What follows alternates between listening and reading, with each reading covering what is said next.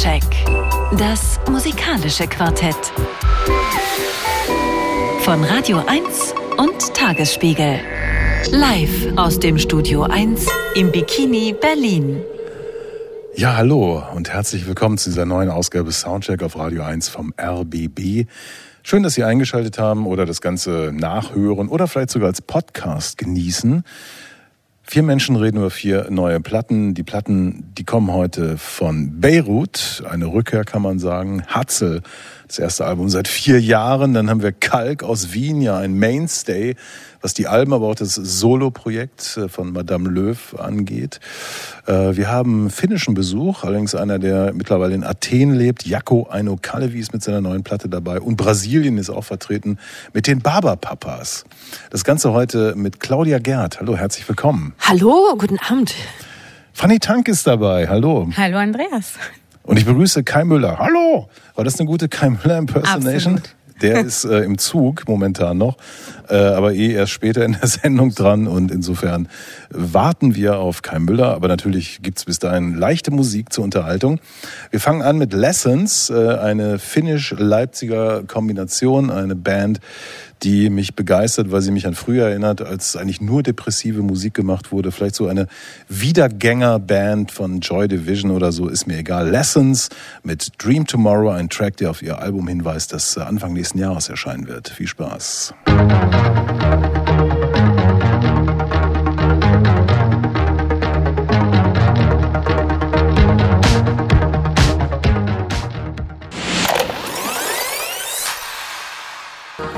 Wenn ich nicht zwei Sehnen im linken Fuß gerissen hätte, würde ich sofort in die Indie-Disco spurten und sagen, das möchte ich hören. Lessons waren das mit Dream Tomorrow, eine Single zu einem Album, das äh, in ein paar Wochen erscheinen wird. Zu hören im Soundcheck auf Radio 1 vom RBB. Wir warten immer noch auf Kai Müller, fangen aber einfach schon mal an, äh, Fanny Tank. Äh, wir alle, glaube ich, haben uns in den letzten Tagen intensiv mit Zach Condon äh, beschäftigt. Also der Mann, der inzwischen eigentlich Beirut ist. Er hat diese Platte Hatzel alleine aufgenommen unter besonderen circumstances, Fanny. Absolutely. Ich gehe mal ein Stück zurück äh, mit Zach Condon. 2006 nämlich, das war die Zeit, als Musiker in Brooklyn Lieder über Prenzlauer Berg geschrieben haben. Genau dieselben Musiker sitzen jetzt in ihren Tonstudios in Lichtenberg und schreiben Lieder über die Arktis. Zach Condon alias Beirut ist einer davon, wobei man schon vorweg schicken kann, sein Sound ist tatsächlich eine Schublade für sich. Seine eigene Schublade, deshalb benutze ich das Wort hier auch mal und daran hat sich, sich, finde ich, in 20 Jahren auch nichts geändert. Also am Sound schon ein bisschen, aber nicht an dem eigenen, was er hat. Worin besteht das? Auf allen Alben ähm, würde ich sagen, jetzt unabhängig von einzelnen Songs oder Themen, ist er jemand, der eine ausgeprägte Liebe für Instrumente hegt gern auch alte Instrumente, also antike und da maßgeblich Bläser, vor allem Trompeten, Orgeln, Akkordeons und auch für Chöre. Vor allem viel muss es immer sein, viel über und nebeneinander, was auch seine Liebe zur Balkanfolklore bedingt hat, die sein Erkennungsmerkmal zunächst mal werden sollte. Ein lästiges Label, sagt er selber.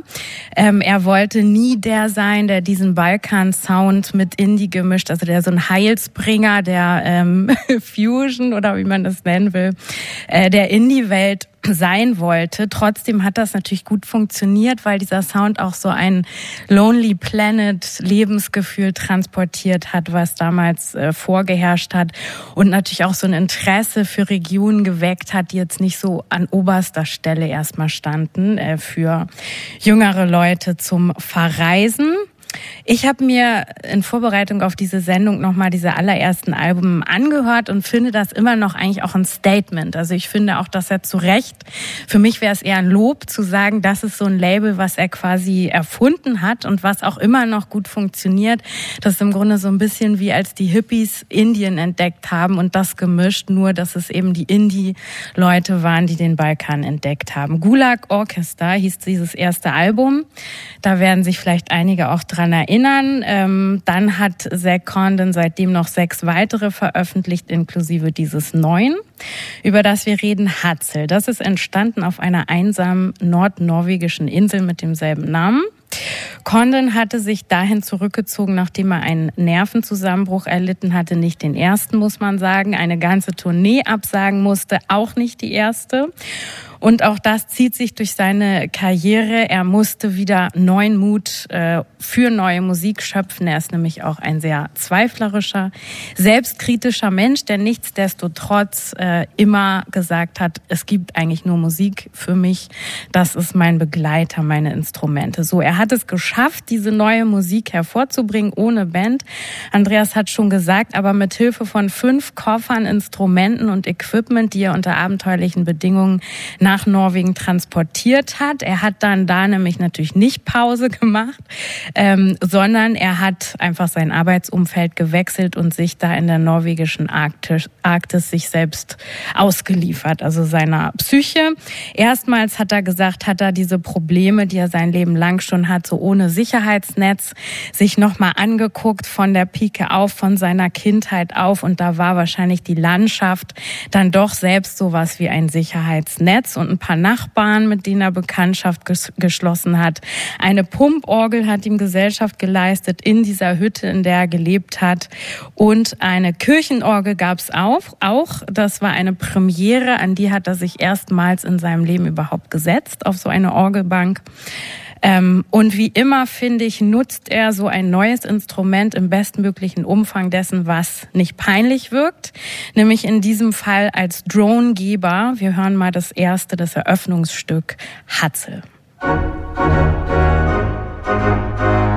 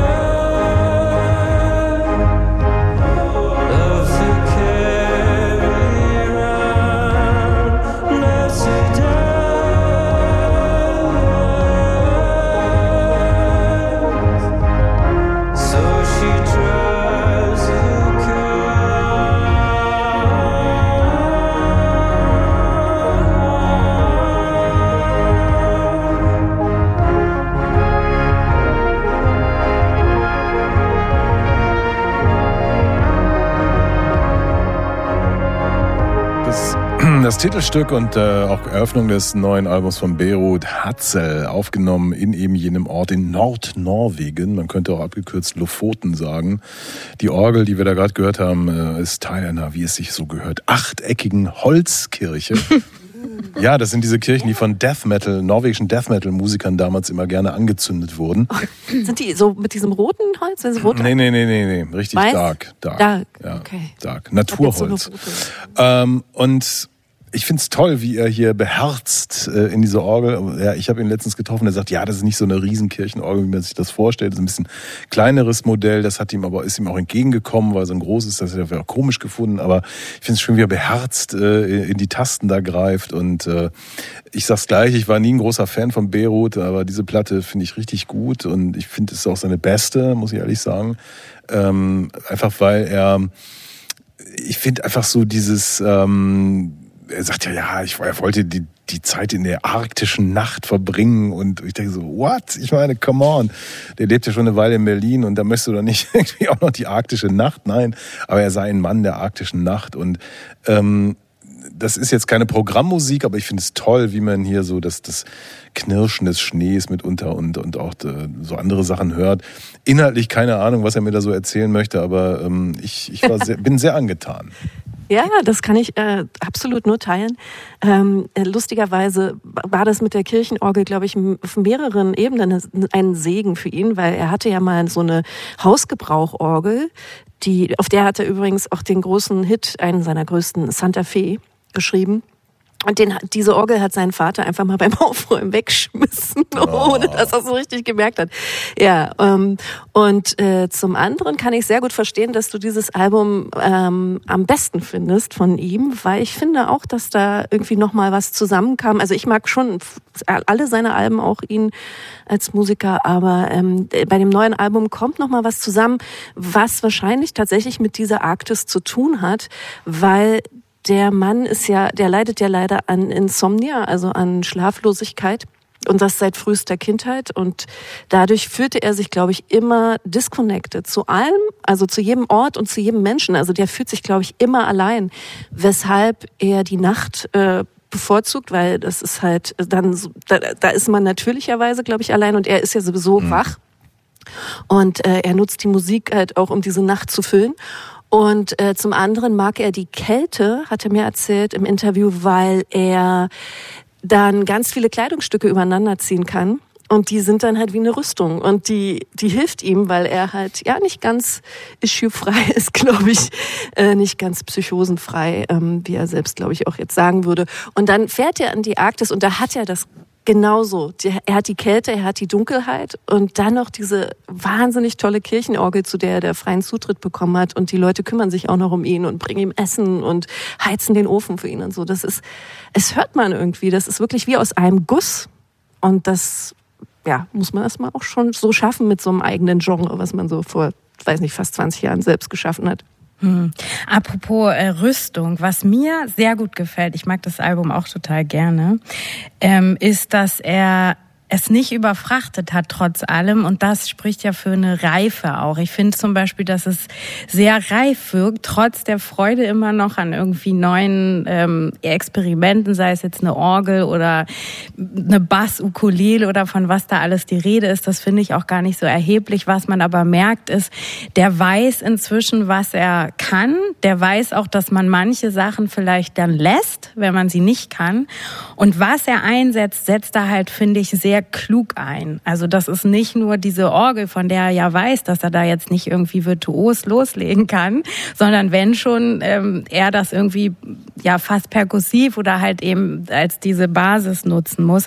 Das finde ich eine tolle Sache. Und dann, weil wir jetzt so viel schon über die zerrüttete Psyche geredet haben, es gibt ja die Gefahr, dass solche therapeutischen Alben dann sehr anstrengend sind, weil die Macher eine Zeit als enorm bedeutungsvoll wahrnehmen, gerade solche Katharsis, ähm, dass sie nicht mehr merken, dass die Zeit für andere Leute ganz anders war und dann nicht mehr den Rückbau ins Außen schaffen. Und das ist hier eben passiert, dass man trotzdem, die Platte ist ja total zugänglich, man kommt da ja rein und diese Orgel ist zum Beispiel hat auch nichts gedrücktes, dieser Sound, das gibt es ja auch, ähm, sondern das hat ja sowas Erhabenes und Erhebendes und wirklich, ich fand es richtig so ein Auferstehungsalbum.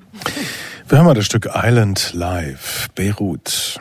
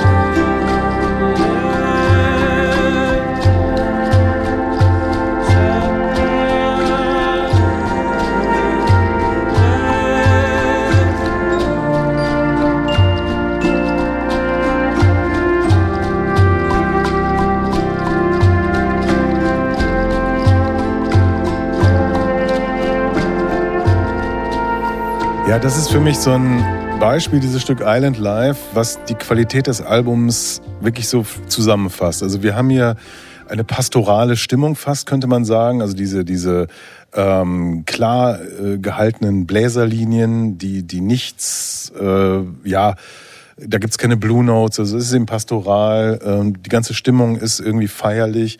Wir haben einen Sänger, der ja mitunter an Rufus Wainwright gemahnt, aber eben ohne dessen affektiertes Gejaule, was mir wirklich jede Platte von dem vermiest.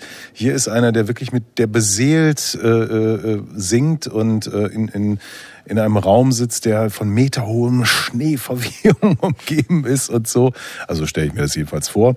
Ja. Und ähm, er hat mir auch erzählt, weil ich fragte, ja, wie ist denn das so? Dann, ja, die Leute dort, die leben halt so ihr Leben. Also die, die Kinderwägen sind halt auf, auf äh, Schlittenkufen montiert. die dann besser durch. Ist ja klar, ne? Und die zum Einkaufen, meistens kaufen die Frauen ein, die haben dann auch so, so, so, so Hacken-Porsches, aber eben auch auf Kufen. Das fand er irgendwie alles ganz interessant. Aber äh, kurz gesagt, ich meine, das ist ja jemand, der wirklich Issues hat. Du hast es eben auch angedeutet, äh, ähm, Claudia und auch Fanny, dass ich meine, der hat 2019 hat er eine Tour abgesagt, so vor der Pandemie. Ich meine, es ist so, weil er einfach irgendwie, er hat mir gesagt, I learned the hard way, also er musste auf, auf die harte Art und Weise lernen, dass er das nicht kann. Er wird ja im Februar und er sagt natürlich Februar, weil Februar in Berlin, was gibt's Schöneres? Und ich denke so, what the fuck? Er spielt ja zwei Konzerte, ne? also auch fast wieder ausverkauft inzwischen, es geht ratzfatz.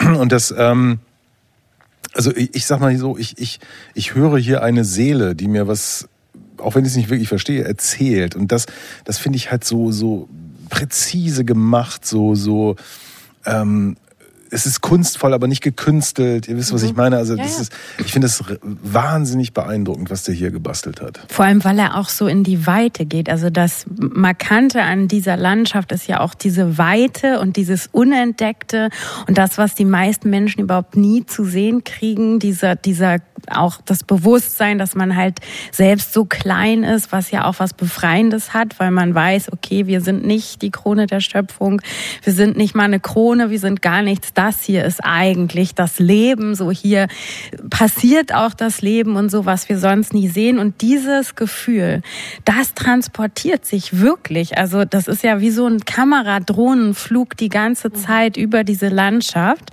Also als würde der die ganze Zeit so oder wie eine Märchenfigur auf so einer Gans oder irgendwie so über die, diese äh, Inseln und Fjorde gleiten. Also du hast gleichzeitig nie sowas, ich bin bei mir in der Hütte und sage euch jetzt, wie schlecht es mir geht, sondern das ist schon ganz groß aufgemacht. Aber was ich spannend finde, ist, dass diese, diese Selbstschau ja nicht langweilig ist. Ne? Es ist eben auch schon mal angedeutet worden. Also diese Platte ist ich finde, ja, abwechslungsreich, ja. intensiv. Äh, sie ist natürlich eher ruhig, wenn man so will, aber äh, es, es immer passieren interessante Dinge und äh, das, das finde ich so bemerkenswert. Weil er halt einfach auch die Musik sprechen lässt. Er ist zwar auch Sänger und ist natürlich auch fanatischer Harmoniesänger, was ja auch toll ist, aber er nutzt eigentlich die Stimme auch eher als Instrument, als, als äh, Message-Überbringer. Ne? Also die Texte sind ja teilweise, ja, ergeben vielleicht gar, gar keinen Sinn, sogar grammatikalisch nicht unbedingt.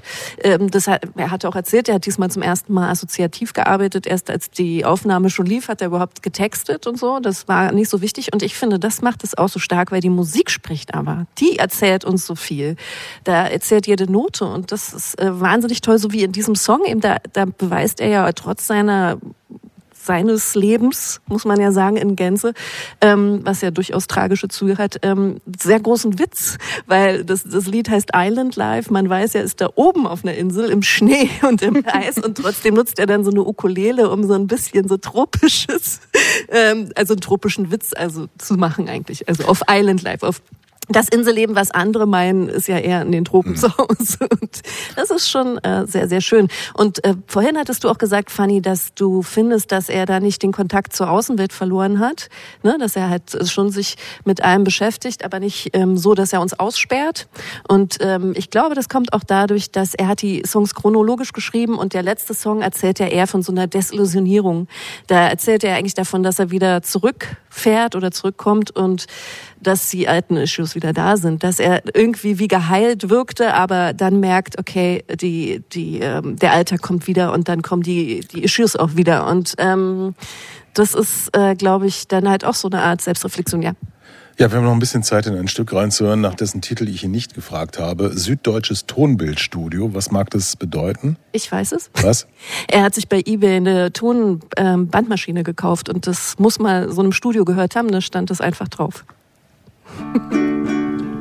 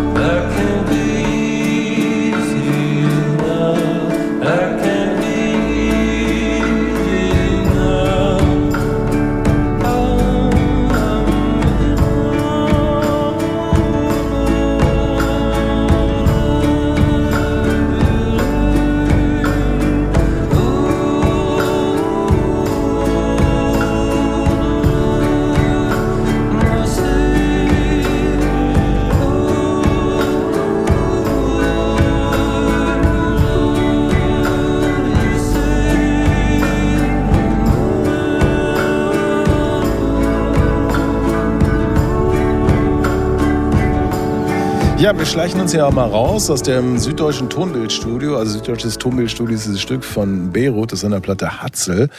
Äh, ich vermute nämlich, dass gleich Claudia Gerd sehr viel reden möchte über die nächste Band und nächste Platte.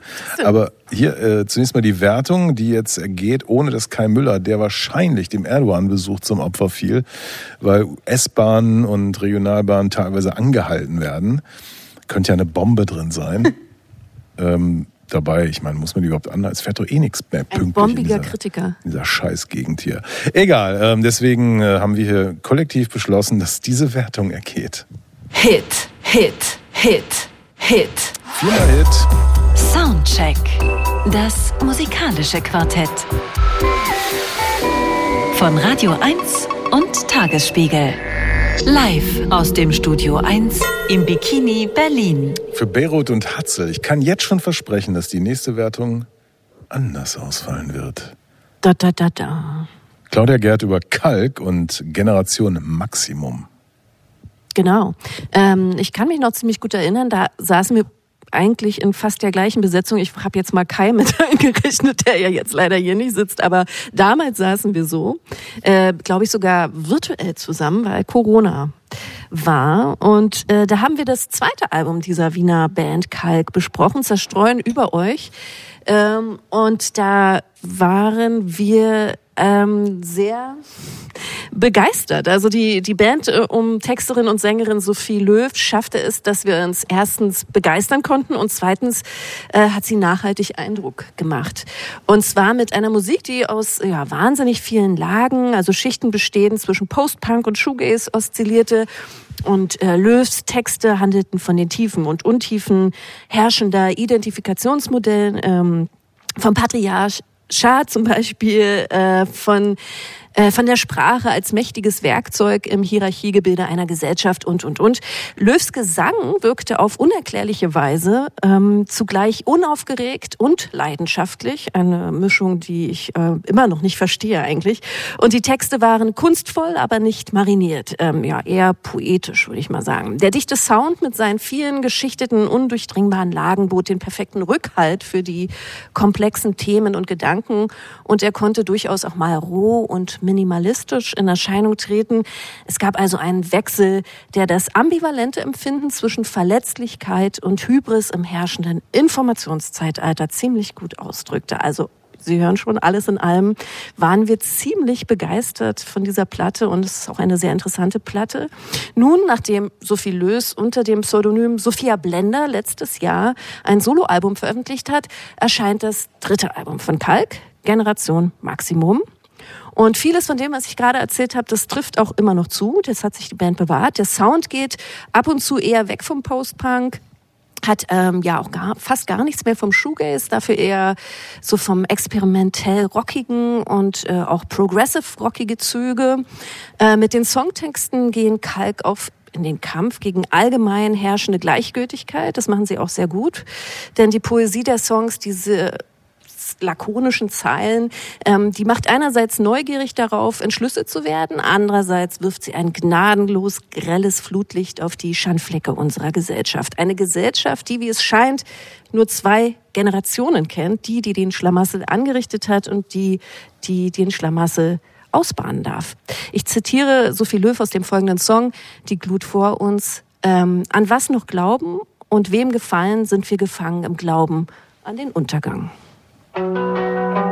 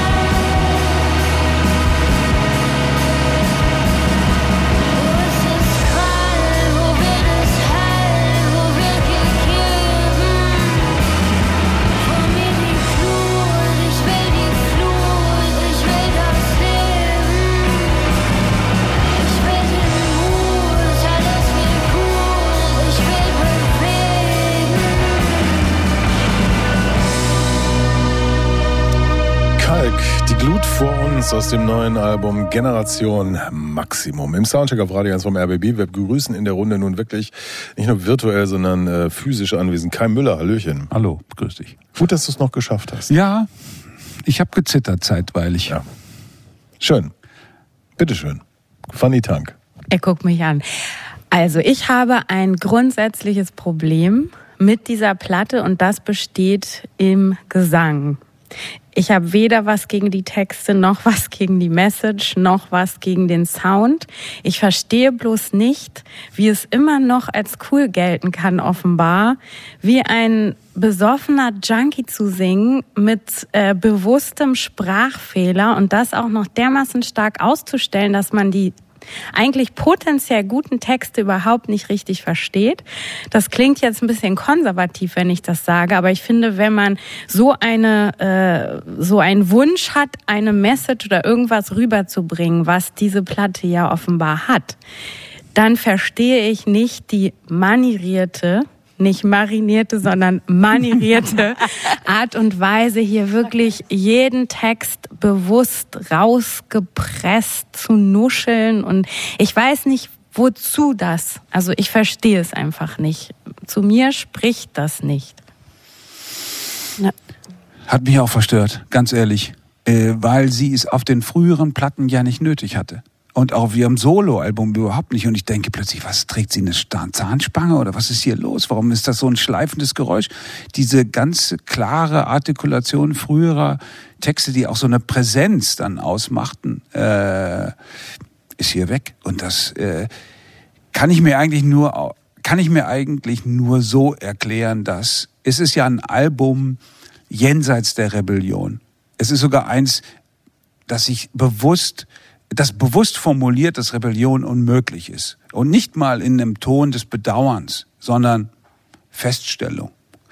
Und zwar, weil es hier um eine, Generation geht, die sich total wehrlos fühlt. Ich meine, du hast das sehr schön beschrieben, dass es eigentlich nur noch eine Gesellschaft aus zwei quasi Generationen ist. Die einen, ne, die, die das Desaster angerichtet haben und die anderen, die es ausbaden müssen. Das ist tatsächlich auch mein Eindruck gewesen.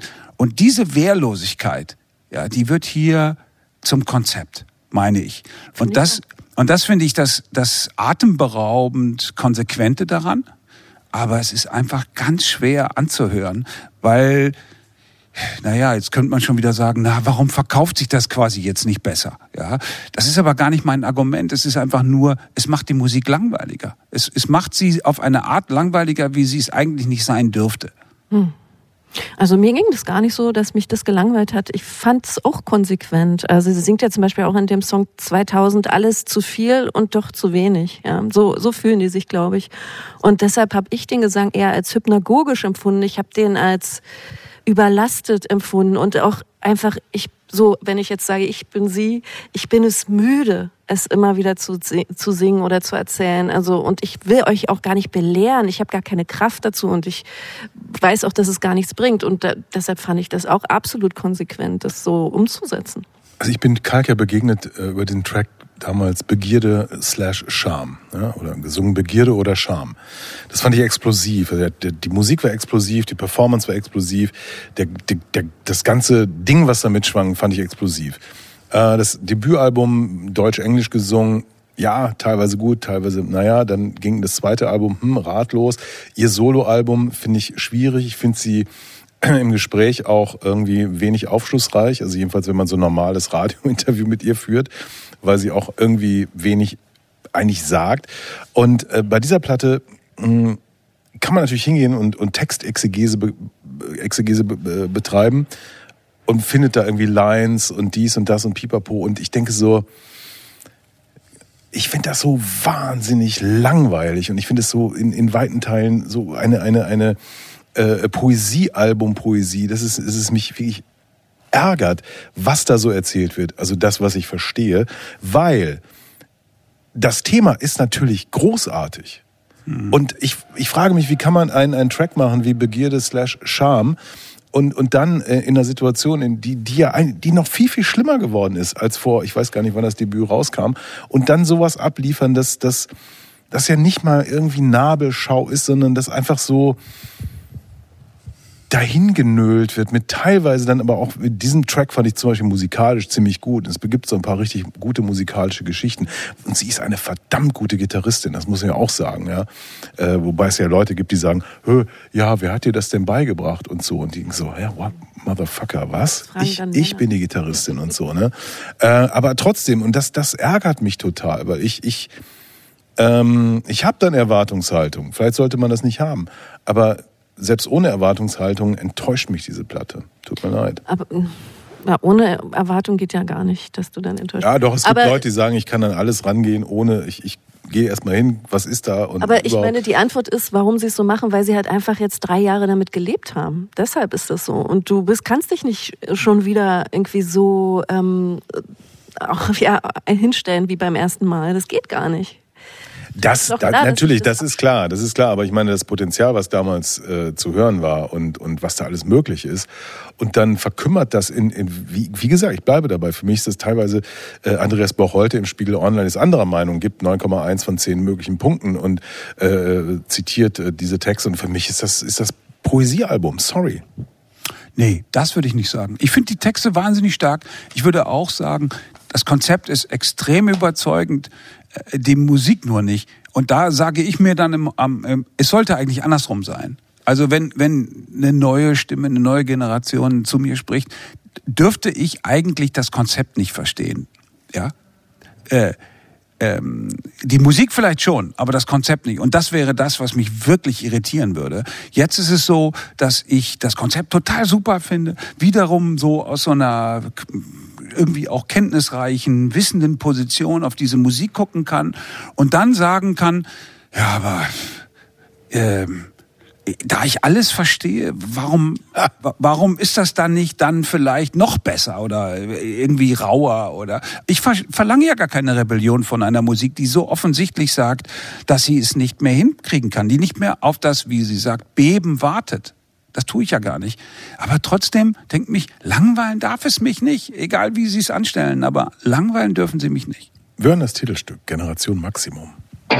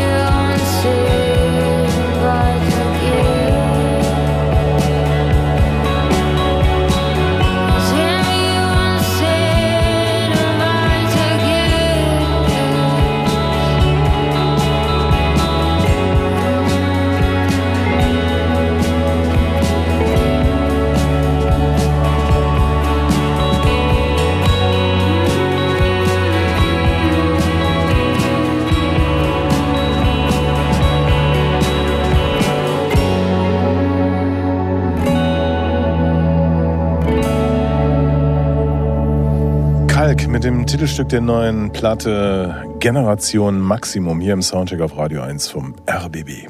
Ich frage mich auch, wer ist eigentlich ihr? Also ich habe das versucht anhand der Texte irgendwie zu verstehen, aber wer ist das? Ich habe gelesen, es soll die vorangegangene Generation sein. Das verstehe ich ehrlich gesagt überhaupt nicht, weil das, was hier als Probleme besungen werden, sind ja Probleme, die dieser Generation eigen sind und nicht der Generation davor, ganz im Gegenteil. Also die ganze Lehre und dass man sich irgendwie, äh, dass man nichts mehr spürt und so weiter, das hat ja alles mit einmal mit der Digitalisierung zu tun und was da in Social Media und sowas passiert ist und andererseits vielleicht auch, also diese Perspektivlosigkeit, das finde ich, ist nicht nur, also erstens nicht nur die Schuld der Vorangegangenen wenn die überhaupt gemeint sind und Glaub wenn ich nicht, dann wer ist gemeint? Ich Naja, die verstehe Generation dieses Z. ihr immer sagen. nicht. Das sind das ist ihr. Ihr, die, da vor mir anderen, also sozusagen alle, die nicht ich bin, Genau. sind. Generation okay. Z, oder? Ja, gut. Weil dann würde ich sagen, da ist ein Punkt, wo ich andocken kann mit der Platte, weil ich bin ja auch von meiner Generation entfremdet. Von meiner eigenen. Aber Generation Z, das Du ist bist dann aber Ich bin ja Generation. nicht Z, was? genau, aber meine ist ja, gut, meine vielleicht, weiß ich nicht. Die Was sind denn? ja so, ja, keine Ahnung, Kai, sag mir, was meine Generation Also ist. dann doch wohl Y, ne? Weil Millennials. Wegen ich bin, Funny meinst du? Nein, ich bin Generation. Also ich bin nicht Generation Millennial. X. Das ist ziemlich eindeutig. Und Ja, aber wir sind von da aus zu rechne alt ich. für Millennials. Ja, wir sind viel zu alt, Kai. Also auch Ja, Generation X oder so eine Zwischengeneration? Wir sind dazwischen. Okay. Deshalb geht's uns noch halbwegs okay. Ich bin Also der Boomer. über die Generation X, das habe ich aber durch Okay. dieses Album gelernt. Ähm, die, die hat's natürlich, also die hatten, hatten eine wahnsinnig brutale Lebensperspektive, denn noch nie war es so einfach und schnell ein Niemand zu sein und zu werden. Ja, wir haben gar nicht darüber nachgedacht, irgendjemand zu werden. Wir waren alle Niemande. Es gab dieses Versprechen überhaupt nicht. Aber heute durch die digitalen Medien gibt es natürlich ständig diese Aufmerksamkeitsschlachten um dich herum. Ja, und jeder ist total toll, der ein paar Klicks mehr hat als du oder ein YouTube-Star, dessen Namen man nicht aussprechen kann oder weiß der Himmel was. Und und dieses Gebrüll nach Hey, wir sind wer produziert natürlich unendlich viele Niemande. Und davon spricht sie ja auch. Und das mit einer Offenheit, die wirklich überhaupt nicht zu wünschen übrig lässt. Nicht? Nee, Also die ist super, aber das ist ja ihre eigene Generation. Ne? Das ist ja sozusagen, das ist nicht sie, aber das sind die Leute ihrer Generation, die anderen sozusagen. Ja, diesen ne? Unterschied würde ich gar nicht machen. Wenn sie singt, äh, seht uns an, mit? wir sind hier. Ich meine, klar höre ich dann sofort Kurt Cobain, ne? der dasselbe vor äh, 30 Jahren gesungen hat und dann die die Formel hinterher schob, ja, und jetzt unterhaltet uns mal schön, ne? denn wir sind hier die Unterhalt wir sind hier die Wohlstandskinder und bei ihr heißt es aber dann wir sehen wie ihr uns seht und weitergeht. Mhm. Also wie Obdachlose, ja, wie Penner an der Straße fühlen die sich, an denen die Leute einfach sofort beiziehen, weil sie Deshalb einfach sich ungehört fühlen. Genau. Dieses Kraftlose, was sich transportiert, genau. Ja. Ja, absolut. Ja. Und da habe ich gedacht, ey, Alter, so weit ist es gekommen. Das ist ein total starkes, gutes Bild und wirklich Penner, also so weit, ja, obdachlos, passt alles. Ja, Obdachlosheit von, von jedem Konzept. Also ich meine, du hattest ja in deiner Jugend wahrscheinlich noch ein Konzept, was noch nicht dekonstruiert war oder so, ne? Also Richtig. Ist alles weg, alles. Also Okay, ich muss- selbst der Sozialismus. Ja, ja, ich muss Sie korrigieren. Du hast, ja, es ist, es ist nicht ähm, Poesiealbum Prosa. Stimmt. Fein. Ah, Ich habe es geschafft. Ja, das ist ja aber das Schöne Ja. an dieser Sendung, dass wir Ja. hier offen diskutieren und äh, nicht bei unseren äh, ne, Vorurteil bleiben. bleiben, ja. Ähm, was mich trotzdem enttäuscht, ist, ist quasi die Umsetzung des Ganzen. Ne? Also mir fehlt hier die, die, ich sag mal so, ich- okay, ich sag's, ich find's lamoyant. Mhm. Mir fehlt die Kampfansage. Mir fehlt, mir, also wen, wen möchte ich denn, wen, wen, wen, wen, Wir haben wen doch jetzt schon gesagt, warum sie nicht mehr kämpfen können. ja, aber wer nicht mehr kämpfen kann, hat, hat ja schon sowieso verloren. Und dann glaub, muss er, genau auch, er oder sie- auch nichts mehr sagen. Tut mir leid. Ja, aber das ist genau das Problem. Die sind zu klug für die Rebellion. Ja, genau. Sollen sie jetzt aufhören, Musik zu machen? Aber mir geht's ja genauso wie dir. Und vielleicht ist das der Graben, den wir nicht überspringen können, weil wir einfach auch sozialisiert sind durch diese ganze New Wave, Rebellions, auch diese Sublimationsthesen äh, äh, Thesen der kritischen Theorie, ja, wenn man so will, wo man immer sagt, ja, du musst deinen Schmerz nicht in, den, in der Form einer Rebellion und eines Widerstands geben. Wenn du sie nur geschickt genug sublimierst, ja, dann ist er in Schönheit überführst, ja, dann ist er genauso viel wert. Aber auch das passiert hier nicht. Und das ist extrem radikal. Und vielleicht. Eigentlich eine Verweigerungshaltung. Genau. Und die geht so weit, dass die Musik sich praktisch selbst zerstört. Aber ja. warum geht man dann nicht aus der eigenen Generation raus? Zum Beispiel, meine Erfahrung ist die, Ü80 kann ich super mit. Also ist auch überhaupt kein Problem. Ich möchte, ich, Weil die ticken noch wie ich. Okay, mir ist es so theoretisch, ich möchte einfach nicht gelangweilt werden. Wir haben keine Zeit mehr. Wir brauchen ja. jetzt mündlich die Wertung für diese Platte Hit. von Kalk. Ich gebe einen Hit. Ja, ich gebe auch einen. Geht in Ordnung. Also zweimal Hit, zweimal geht in Ordnung. Und wir hören noch bis zu den Nachrichten das Stück Flutlicht. goldenes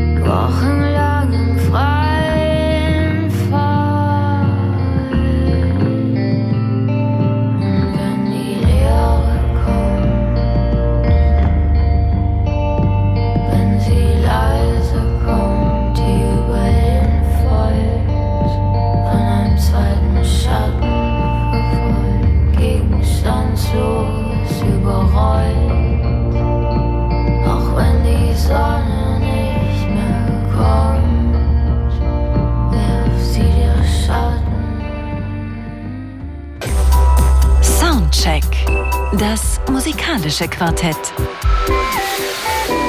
Von Radio 1 und Tagesspiegel. Live aus dem Studio 1 im Bikini Berlin. Äh, dass Sie das Ganze live hören oder vielleicht auch als Podcast oder im Livestream oder überhaupt Stream nachhören. Vier Menschen reden über vier neue Platten, zwei stehen noch an. Erstmal ein Track von Liam Bailey, ein Sänger, der ja Reggae, aber auch Soul kann.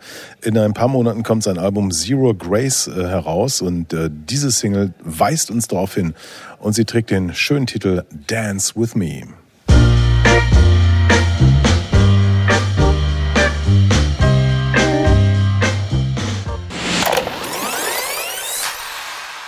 Liam Bailey hält die Tradition der großen jamaikanischen Soul-Sänger aufrecht. Alton Ellis und Konsorten werden hier mitgedacht und gefühlt. Dance With Me aus dem Album Zero Grace, das Anfang nächsten Jahres bei Coal Mine Records erscheinen wird. Nächste Platte hier im Soundcheck auf Radio 1 vom RBB in der Besetzung Claudia Gerd, Fanny Tank, Andreas Müller und Kai Müller, der nun äh, spricht über Jaco Ainokalevi und seine neue Platte Chaos Magic. Bitteschön. Wie gut, dass du mir nochmal den Namen vorgesagt hast, denn den konnte ich mir so nicht zusammenreimen. Finish ist ganz einfach. Ja? Relativ kurze Worte, immer erste Silbe. Ah ja. und dann hinten runterfallen. Jaakko wenn Aino aber Kalevi. Jaakko Aino Kalevi. Gallevi. So, wenn länger der Name, da da da da und dann hinten wieder hoch. schwierig. Ja, da wird's dann schwierig, ja. Also Finnland ist ja sowieso ein merkwürdiges äh, Fleckchen Erde. Ich meine, seine Einwohner trinken zu viel, reden zu wenig und und wollen eigentlich nichts wie weg. Und zu denen, die das Leben in der Fremde gewählt haben, gehört eben auch Jakko Aino Gallevi. Ähm, Nachdem der Zwei-Meter-Mann mit dem Engelsgesicht, so muss man ihn sich nämlich vorstellen, umrahmt von schulterlangen blonden Haaren, sich zunächst als Straßenbahnfahrer ins Helsinki verdingte, trat er seine Reise durch die finnische Diaspora an. Auf dem Weg lag übrigens auch Berlin, wo er einige Jahre lebte und angewidert war vom Gestank, den ein Mieter im ersten Stockwerk seines Hauses verbreitete. Mittlerweile hat es ihn nach Athen verschlagen, also nicht den Mieter, sondern äh, Gallevi.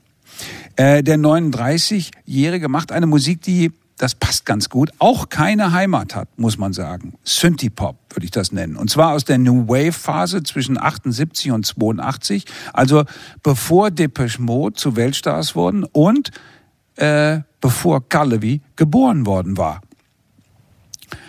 Obwohl viele Kritiker finden, dass er, äh, der finnische Musiker, ein eigenes Genre erfunden haben müsste, hat sich an dieser Ausrichtung des Synthie-Pop für ihn nichts geändert, seit er 2007 mit Dragon Quest das Debütalbum herausbrachte.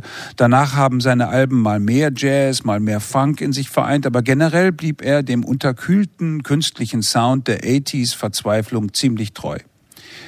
Auch sein neues Album Chaos Magic klingt so, ist aber nach seiner Auskunft eine Art Rückkehr. Und zwar Rückkehr natürlich zu den Wurzeln oder sagen wir zu den Platten oder Aufnahmen, die entstanden, bevor sie ähm, über die finnischen Grenzen hinaus veröffentlicht wurden. Auch früher habe er sich nicht anders als mit einer unzusammenhängenden Mischung eigenständiger Songs beholfen, sagt er. Er nennt sie übrigens heute Kurzgeschichten. Naja, das heißt aber leider nicht, dass es sehr viel Abwechslung gäbe auf diesem Album. Es wird zwar französisch gesungen und auch japanisch und äh, man hört so allerlei Referenzen, aber äh, die Sache ist doch ziemlich stark in in Stein gemeißelt. Es geht um die stillen Sehnsüchte von Menschen, die nachts allein durch Straßen gehen und sich von Tagträumen vortragen lassen. Der eigene Kopf sei ein Palast, heißt es einmal. Das Dasein eine Fantasie. Das hört sich natürlich herrlich versponnen an. Dazu muss man wissen, dass Gallevi seit seinem zwölften Lebensjahr nichts anderes tut, als der Informationsflut des Internets Herr zu werden. Er gehört zur ersten Generation der Digital Natives, die sich durch die Musikgeschichte scrollt. Vom wirklichen Leben hat er nicht so viel zu erzählen. Seine Mission ist es, Synthie-Pop als universelle Sprache durchzusetzen.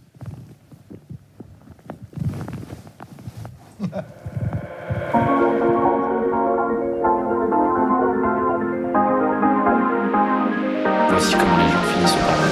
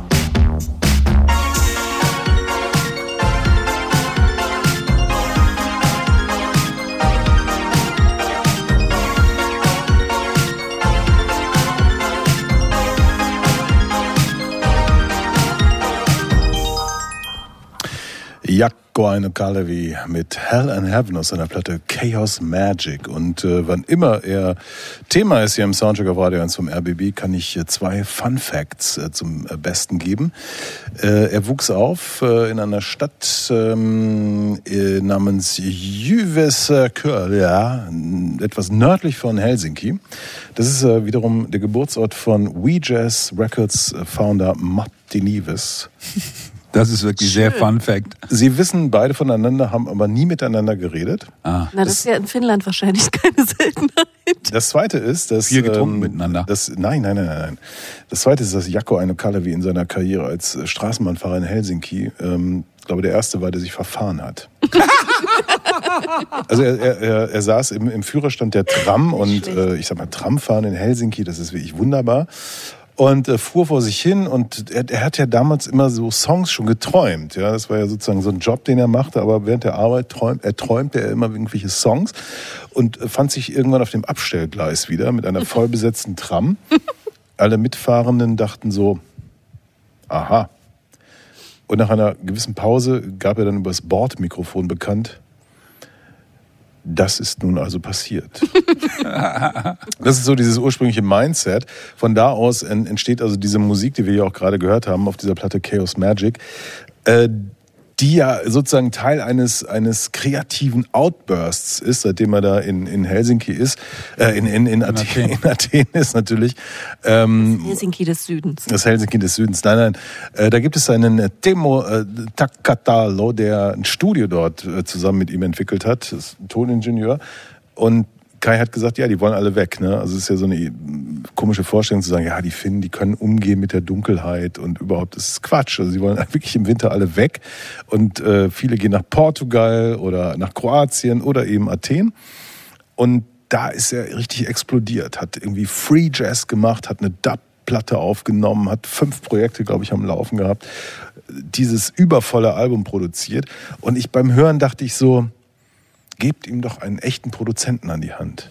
Weil hier passiert zu viel, zu unkoordiniert in zu viele Richtungen, als dass nun das hier wirklich ein, ein tolles Album ergeben hätte. Meinst du etwa, es ist chaotisch? Magisch chaotisch? Ich wünschte, es wäre chaotisch. Ich finde, es ist einfach zerfranst, äh, ziellos und unfokussiert. Das ist mein Problem damit. Also richtig wild ist es ja nicht. Ne? Nee.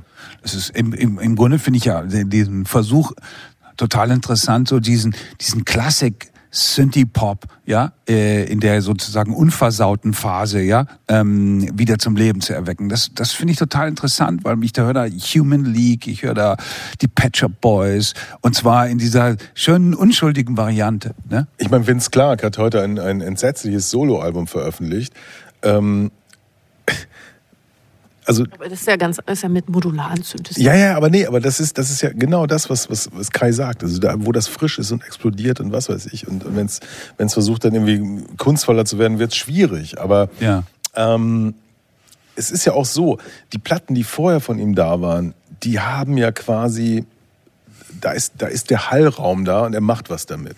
Hier, ähm, ich will nicht sagen, dass es Retro ist, aber er geht halt stark auf die Strukturen. Und ich fand seine früheren Sachen, also musikalisch, weitaus spannender.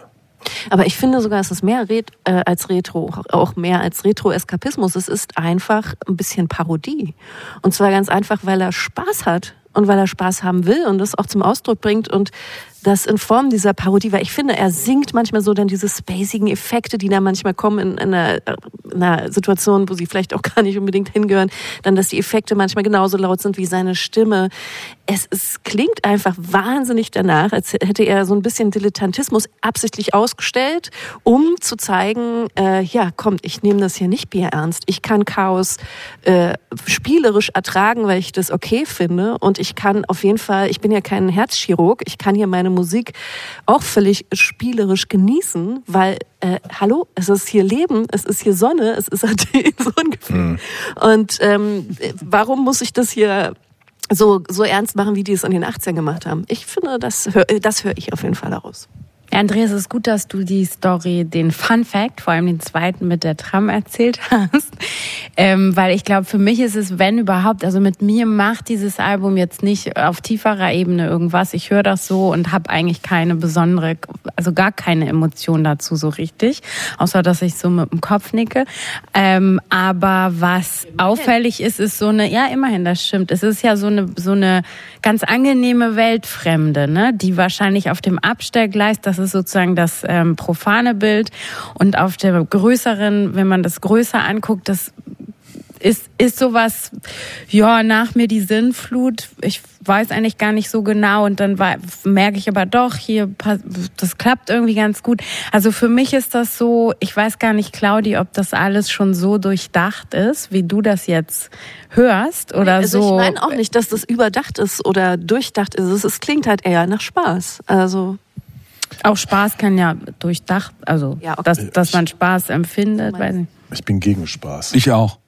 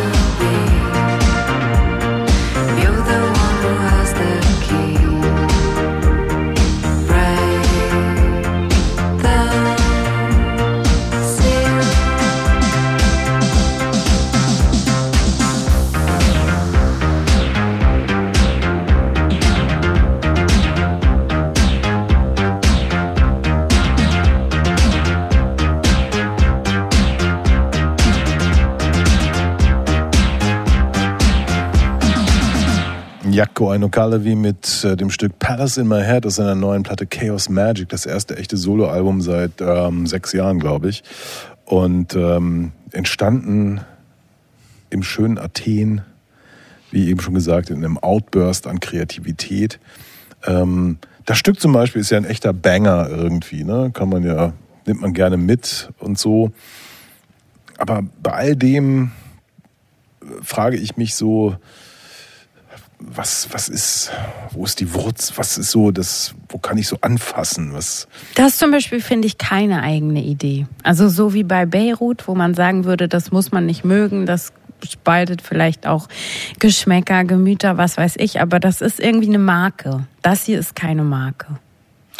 Nee, das ist nicht, das stimmt. Äh, Ich finde sogar, man kann, also diese Musik finde ich sehr gut gemacht, aber es mangelt ihr total an Relevanz. Und zwar an einer Relevanz, die diese Musik ja mal hatte. Und zwar als diese starke Gegenbewegung zu dieser rauen, aggressiven, machohaften äh, Rockrebellion.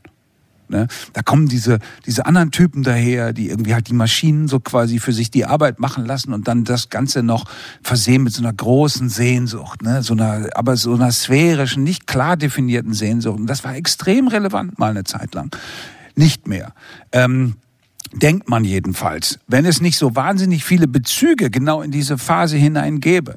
Und ich, ich bin drauf gekommen, auf diesen Gedanken, dass er möglicherweise irgendwie halt so einen so einen Universalismus verfolgt, äh, als ich hörte, dass er zuerst als Elfjähriger sich mit Heavy Metal auseinandergesetzt hat. Er hatte so einen Kumpel, die haben das zusammen gemacht. Da. Äh, und danach, äh, was fiel ihm danach äh, als interessantes auf, na klar, Hip-Hop. Ja? Und das sind die beiden äh, sozusagen der Historie, der Geschichte enthobenen Mainstream-Bewegungen, die auf ihre Weise quasi klassisch sind. Du kannst Heavy Metal weitermachen wie immer und du kannst Hip-Hop weitermachen wie immer. Es, es muss sich nicht verändern, weil es, es gibt keine Geschichte mehr. Und das ist bei dieser Musik auch so. Ja, dieser Synthie-Pop funktioniert auch so. Du könntest sozusagen die Formeln dieser Musik immer und immer wieder neu variieren und du würdest sozusagen eigentlich in der Gegenwart bleiben. Das finde ich interessant an diesem Album, dass es uns das beweist. Es hat nur die Relevanz noch nicht, offenbar, weil vielleicht die Sounds, also das, was da sozusagen an Kernbotschaften mittransportiert wird, noch nicht, tja, ich weiß nicht, also äh, noch nicht egal genug geworden ist oder so. Also Das spricht aber auch ein bisschen für meine These, weil du ja gesagt hast, dass damals waren es dann die großen Themen, die da verhandelt wurden. Ne? Also Sehnsucht hast du erwähnt, Liebe und so weiter. Und ich höre bei äh, Jaco, äh, Jaco, oh Gott, was für ein Jaco fieser Eno. Fille, Jaco Eno Kalebi. Kalevi. Ähm, äh, natürlich äh, ganz andere Sachen raus. Also da geht's so ein bisschen um, um, äh, um den eigenen Kopf, ne? Palast im Kopf. Und dann, dass er ganz, ganz viel vergessen hat. Überall hat er was vergessen. Dann geht's Ja. um den Deo-Stick seines äh, Tontechnikers. Also ich bitte dich, das ist schon auch ein bisschen, ja, das ist der eine Song, der heißt sogar danach Ja. Dinos, Dinos Deo oder geht so. darum. Ja, aber die Texte sind, sind, das ist nichts, das ist gibberish. Also der, der will Ja, nichts. eben, das das, ist- das, das, meinte ich doch. Deshalb, er, er parodiert. Nein, nee, der, er hat nein, nichts nein, nein, erlebt. nein. Das ist was anderes. Weißt du, er hat nichts erlebt. Und wenn er dann plötzlich Texte erfinden muss, was bleibt dann übrig? Dann bleiben die Tagträumereien übrig, denen er sowieso immer schon nachgehangen hat. Das Also ist halt ein bisschen wenig. Das weiß ich nicht. Das, das würde ich jetzt auch erstmal ein bisschen anzweifeln. Dass Naja. er nun gar nichts überlebt hat, das glaube ich nicht. Er hat nichts Nein. erlebt. Das glaube ich Er nicht. hat nichts erlebt. Das glaube ich nicht. Nee. Ich meine, wie kann Der man kommt denn, aus dem Kaff, 150 Kilometer nördlich von Helsinki. Ja, aber da wie wohnt er wie, wie alle Elfjährigen in Finnland dabbelt er mit Heavy Metal. Jeder elfjährige Finne hat was mit Heavy Metal zu tun und dann fährt er Straßenbahn Ja, und, und dann hat, macht er Musik. und dann, hat die teuerste Modelinie. Äh, Ach, Marie Meko, ja, aber Ja. das ist natürlich ein Und? finnisches Match. Das hat doch nichts mit Erfahrungstiefe zu tun. Das hat Guck mit mal, seinen zwei Meter Größe zu tun. Ja, guck aber ich meine, für mich ist das Motto-Song von ihm, der Motto-Song von ihm ist für mich Drifting Away. Ne? Ja. I'm thinking of you. I know things we could do. Und worum geht's dann? Drinking wine.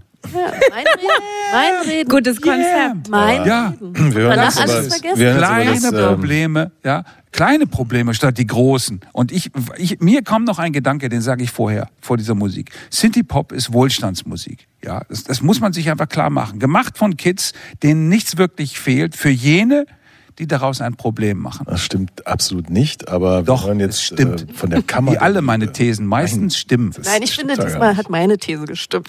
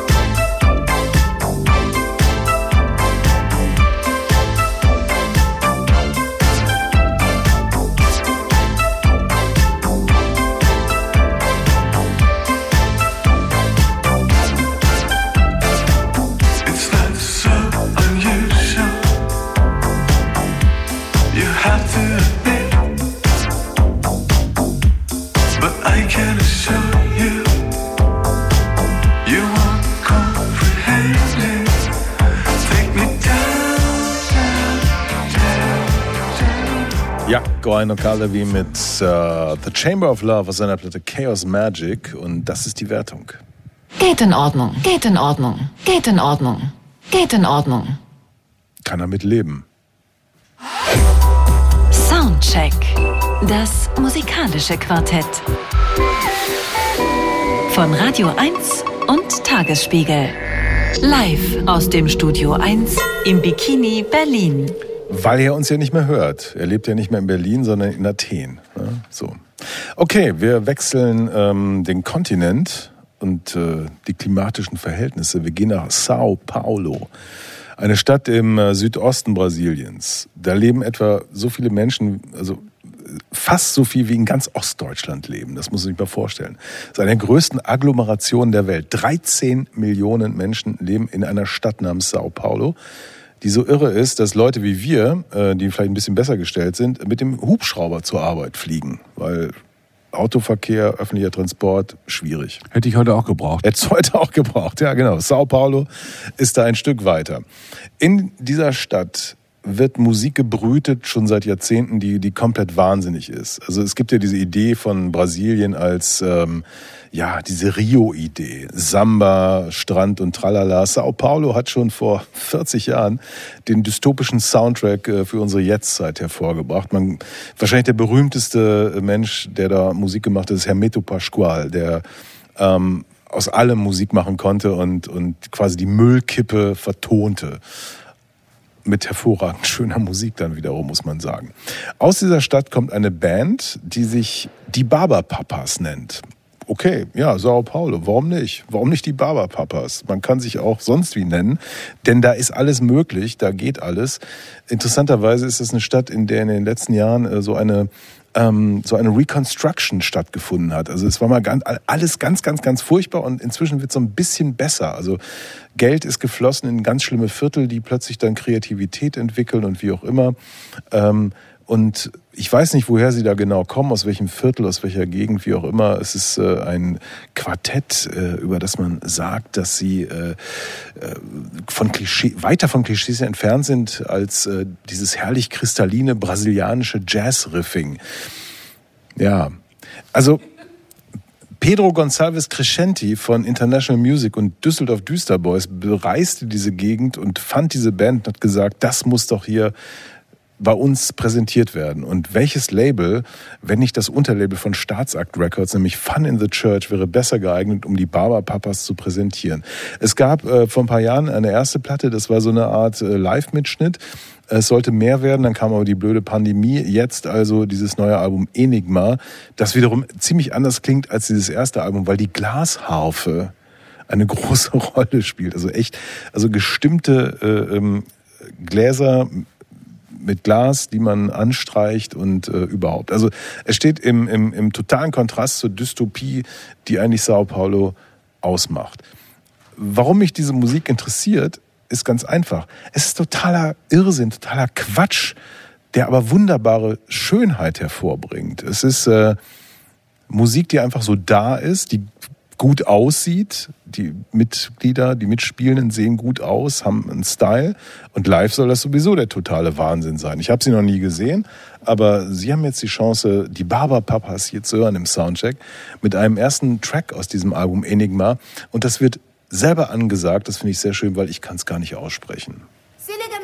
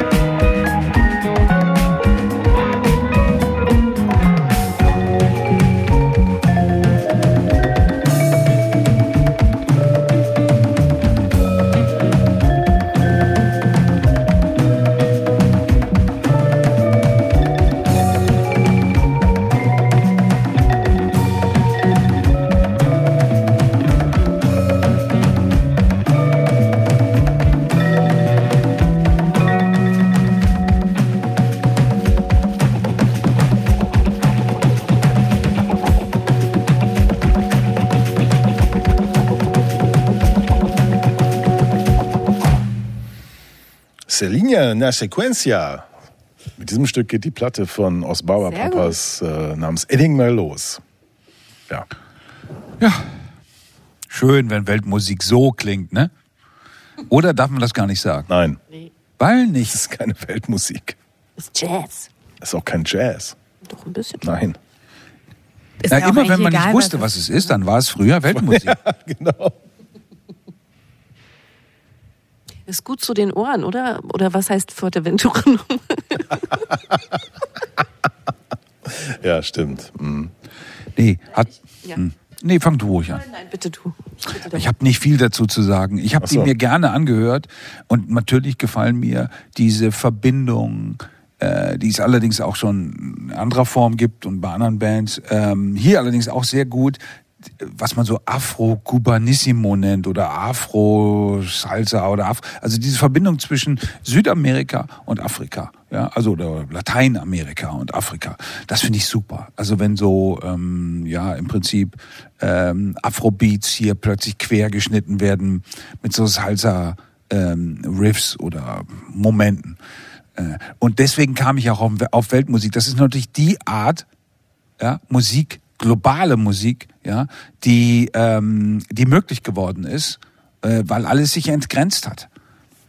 Also was es so schwer macht, so eine Platte, finde ich, im Soundcheck zu besprechen, ist, dass sie ja sehr physisch ist.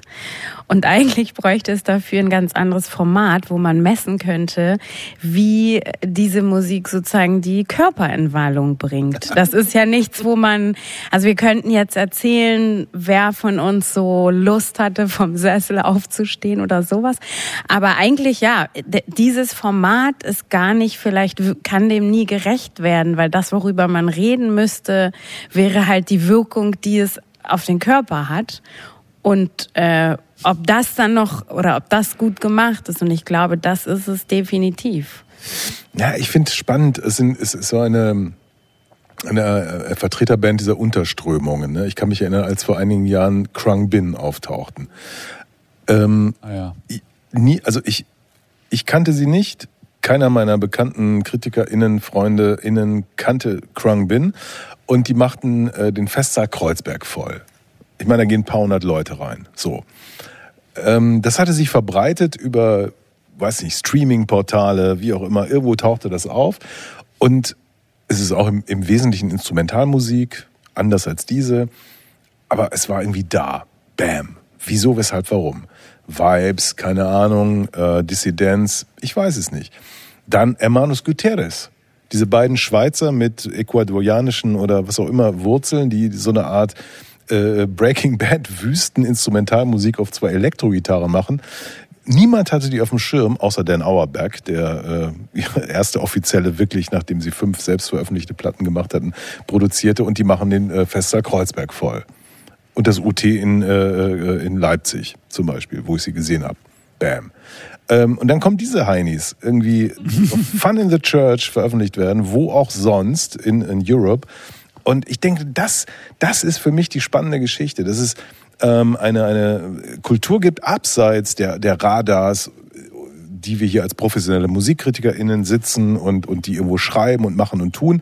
Und irgendwo schleicht sich dieses Zeug rein, äh, hat eine gewisse Qualität und für mich gehören die in, in diese Reihe von, es gibt sicherlich noch mehr, ich habe gerade zwei genannt, äh, die Dinge tun, die, wo jeder sagen würde, jeder A&R bei, bei was für einem Label auch immer, nee, come on, also weißt du, brenn das auf CD, versuch da irgendwie 300 Hörer auf Spotify zu kriegen. Nein, es ist, es hat einfach diese, diese Qualität, die, die in, in diese Ritzen reingeht, die, was weiß ich, zwischen Taylor Swift und, und keine Ahnung, was sich auftun. Und die Herzen und Seelen der Menschen berühren. Das finde ich spannend an dieser Geschichte. Ich habe keine Ahnung, was, was die Songtitel bedeuten. Es gibt keine Lyrics. Äh, es gibt hier einfach ähm, die Idee, wir machen Musik. Ja, wir sehen gut aus, wir haben ein tolles Outfit, äh, wir, haben, wir haben irgendwie ein Brand und nennen unsere Platte Enigma. Also das Rätsel irgendwie. Das finde ich toll. Absolut. Also, obwohl, ich höre tatsächlich auch noch ein bisschen äh, Humor auch raus. Also ich meine. Ja, ich meine, er wäre seine Band Barberpapas. Genau, das, das liegt on. schon. Aber dann kommt da halt so ein, so ein Wawa-Effekt äh, kombiniert mit einer Twang-Gitarre und dann diese ähm, marokkanische Gnawa-Melodien dazu. Also es ist alles irgendwie auf jeden Fall auch überhaupt nicht Bier ernst gemeint. Die, also die, aber was- die wissen viel und können viel. Genau, das ne? wollte ich ja sagen. Was, was macht denn guten Humor aus? Äh? Timing und äh, ein Überraschungsmoment. Und genau das haben die. Beides. Perfekt.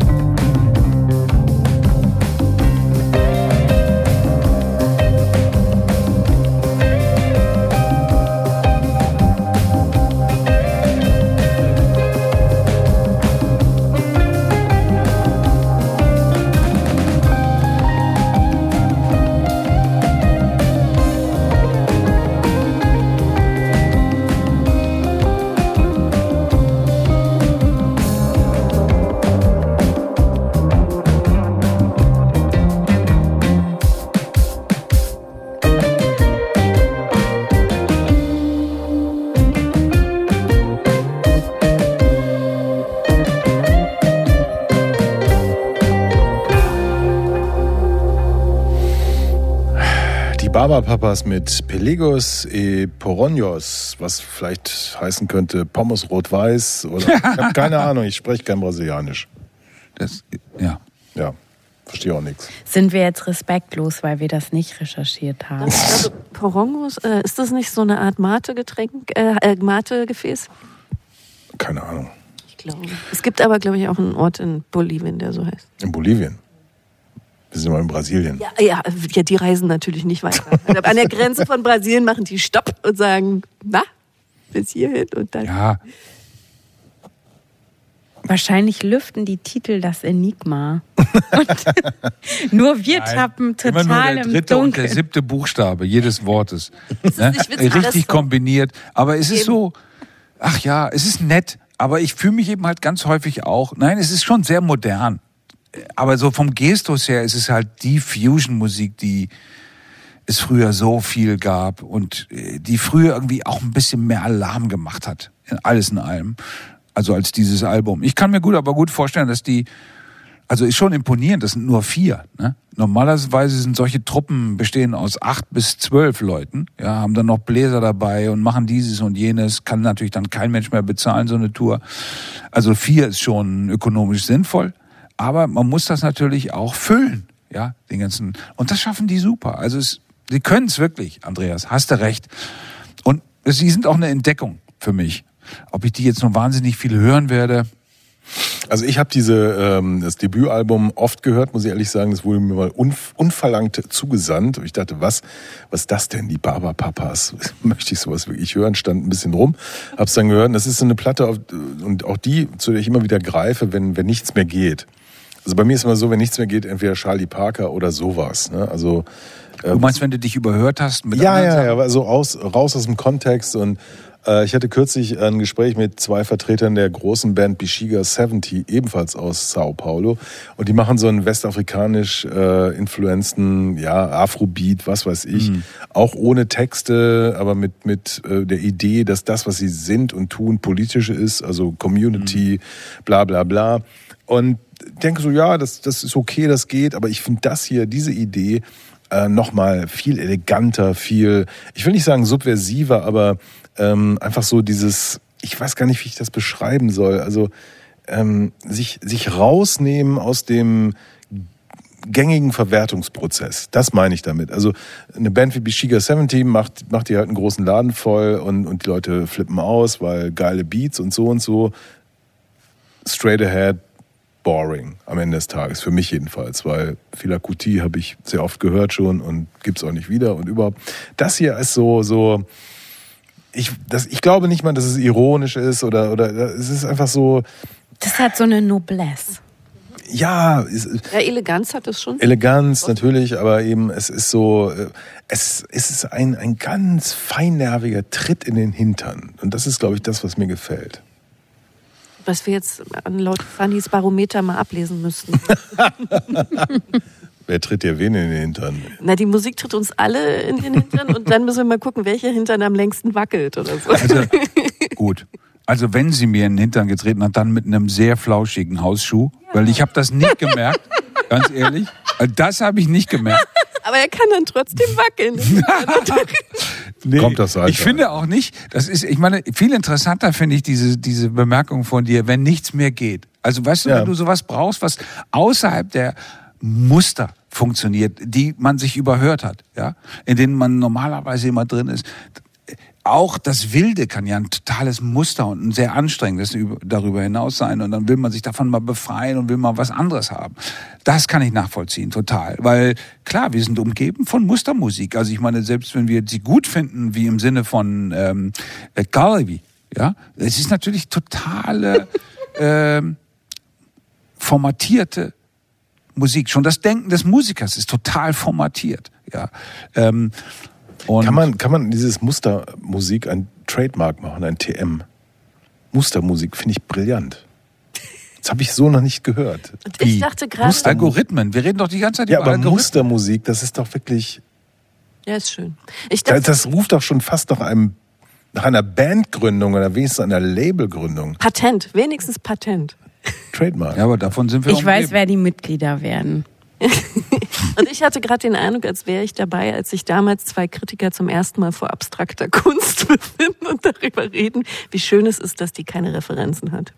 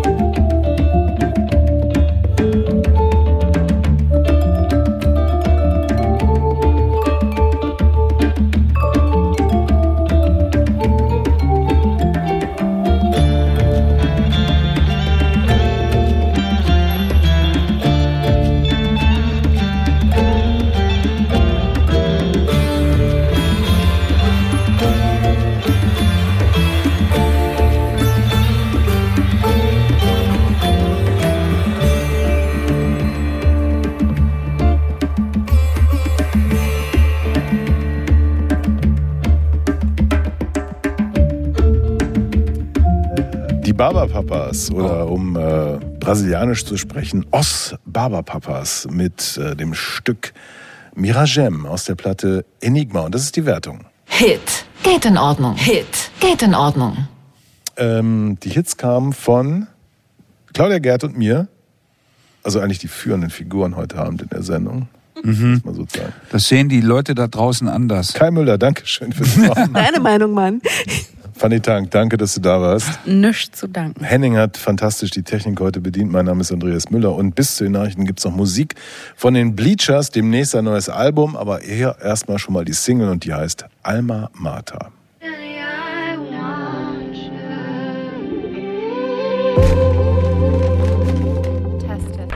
Soundcheck. Das musikalische Quartett. Freitags ab 21 Uhr auf Radio 1.